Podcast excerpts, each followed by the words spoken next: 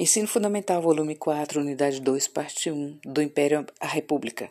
Seja Max da Galiza procurando um jeito para ficar mais perto de você. Este material tem como proposta expor as ideias e assuntos contidos nos livros de história para atender às necessidades de nossos estudantes.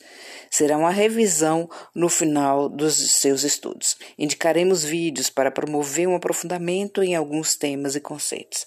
Página 40. Vimos na unidade anterior que a expansão mercantilista europeia moveu a colonização portuguesa e espanhola nas Américas, fazendo parte do processo de transição do feudalismo para o capitalismo. Enriquecer a metrópole era a função das colônias. No processo de colonização do Brasil, identificamos uma contradição.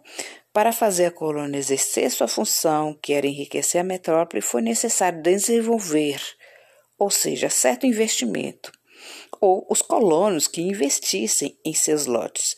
E isso acaba promovendo o surgimento de uma elite colonial, grandes proprietários de terras que nelas viviam. Essa elite colonial, com o tempo, reivindica autonomia política e liberdade comercial. São apoiados pelo príncipe regente que, com a independência brasileira, assume o governo, que é o nosso Dom Pedro I. Página 41. Um balanço da independência do Brasil. Quais as permanências coloniais e as mudanças do novo país com a independência do Brasil em 1822? Permanências. Base econômica brasileira continuou no tripé, que é o latifúndio, grande extensão de terra, monocultor, um único produto ou plantio para vender para o exterior, mão de obra escravizada, o que deixa claro que os grandes latifundiários continuaram no poder. Mudanças no plano político. Todas as decisões são tomadas no Brasil sem necessidade da aprovação da antiga metrópole, Portugal. Necessidade de formar um Estado nacional reconhecido por outras nações, podendo assim administrar o país, como as relações internacionais, segurança nacional e os conflitos internos.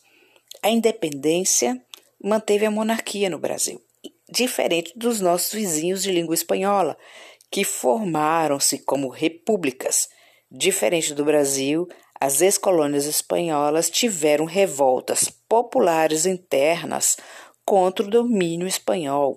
Ajudaram a criar o um nacionalismo a favor da defesa da unidade de povos com características comuns. Já no Império Brasileiro, o sentimento de nacionalidade cresceu entre as elites latifundiárias de cada região, sem a participação da maioria popular, ou seja, da população coisa que foi diferente nos países de língua espanhola. O que é nacionalismo? Movimento social e político surgido na Europa, século XIX, caracterizado pela lealdade à pátria, defesa da igualdade jurídica e política para os membros cidadãos de uma mesma nação, em contraste às imposições de outras nações, defesa da unificação de povos com características comuns, língua comum, mesma origem histórica ou genética similares, mas principalmente a mesma cultura faz parte do box. Depois da independência do Brasil, ocorreram movimentos contra a separação do Brasil em relação a Portugal. Alguns queriam uma república, semelhante ao que ocorreu nas nações americanas, página 42, e na Europa. No Brasil, antes da independência, surgiram movimentos de caráter republicano, que é o exemplo aí da Inconfidência Mineira, do final do século XVIII, 1789, um dos heróis foi Tiradentes, e a República, ou melhor dizendo, a Revolução Pernambucana de 1817. E em 1824, logo após nossa emancipação, outra revolta em Pernambuco, a Confederação do Equador contra Dom Pedro I. Assista História, volume 4, Desafios da Independência. O que foi a Confederação do Equador, do BOX?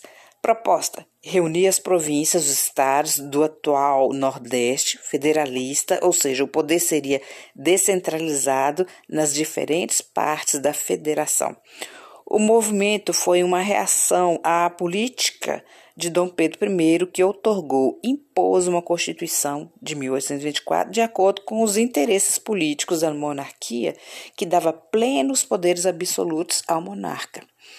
A atitude absolutista do imperador Dom Pedro I foi uma afronta para líderes políticos e os latifundiários em Pernambuco e nas províncias. Antigamente eram chamados os estados de províncias vizinhas. Uniram-se revoltosos e proclamaram uma república independente. Radicalizou-se ao ter participação popular quando o governo central tentou reprimir. Tropas do imperador e mercenários ingleses contratados em frota naval conseguiram sufocar e em pouco tempo a rebelião teve fim. Outro movimento que ameaçou dividir o país no começo do Império, anos depois, com a renúncia de Dom Pedro I, foi o período da regência 1831-1840, com diversas rebeliões no território brasileiro.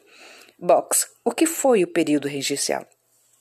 período quando o governo estava nas mãos dos regentes, quando Dom Pedro I renunciou a favor do filho de cinco anos, Pedro Alcântara, e retornou para Portugal. Por ser Pedro Alcântara novo, né, para assumir o trono, a Assembleia Geral de Deputados e Senadores passou a escolher regentes para administrar o país, até que completasse a maioridade, o Pedro Alcântara. Aos 14 anos, o Pedro assumiu prematuramente o comando do governo, no episódio chamado Golpe da Maioridade. Página 43. Revoltas do período regencial. Revolução Farroupilha, Guerra dos Farrapos, 1835-1845, ou Revolta Farroupilha, Revolta dos Cabanos ou Cabanagem, 1835-1840. A Revolução Farroupilha, Rio Grande do Sul, Rio Grande do Sul, os líderes eram grandes estancieiros, proprietários de terras, criadores de gado, que queriam uma república independente, separada do Brasil, ou seja, fazer um outro país. Revolta dos Cabanos, Pará, chamado também antigo de Grão-Pará. Envolvia mestiços, índios, negros e pobres da região que lutavam contra os desmandos dos portugueses, ricos, no geral, brancos. Esta revolta foi a única vez que o povo ocupou o poder de toda uma província por algum tempo, em 1835, 1840, e com certa estabilidade, acreditem se quiser. Você sabia? Ocorreu a guerra mais sangrenta no século XIX com a participação do Brasil, a Guerra do Paraguai. O caminho percorrido pelo Paraguai foi único na América Latina pós-independência, tais como economia voltada para o mercado interno, baseada na produção camponesa e o Estado era um agente fundamental. O país não tinha saída para o mar, dependia de rios da Bacia do Prata, vital para o Paraguai, que dividia com o Brasil e a Argentina para ter a saída, o acesso para o Oceano Atlântico, comunicando-se assim com o exterior. As disputas pelo controle da bacia gerou a Guerra do Paraguai. Formou-se a Tríplice Aliança contra o Paraguai, envolvia a Tríplice Aliança, o Brasil, a Argentina e o Uruguai.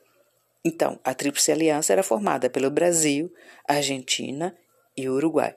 Foram cinco anos de guerra. O exército e a população paraguaia, na maioria indígenas, foram dizimados. Conhecida também como a Grande Guerra, o Paraguai tornou-se uma nação de grandes latifúndios e, pela subordinação, dependência da Argentina e do Brasil, principalmente.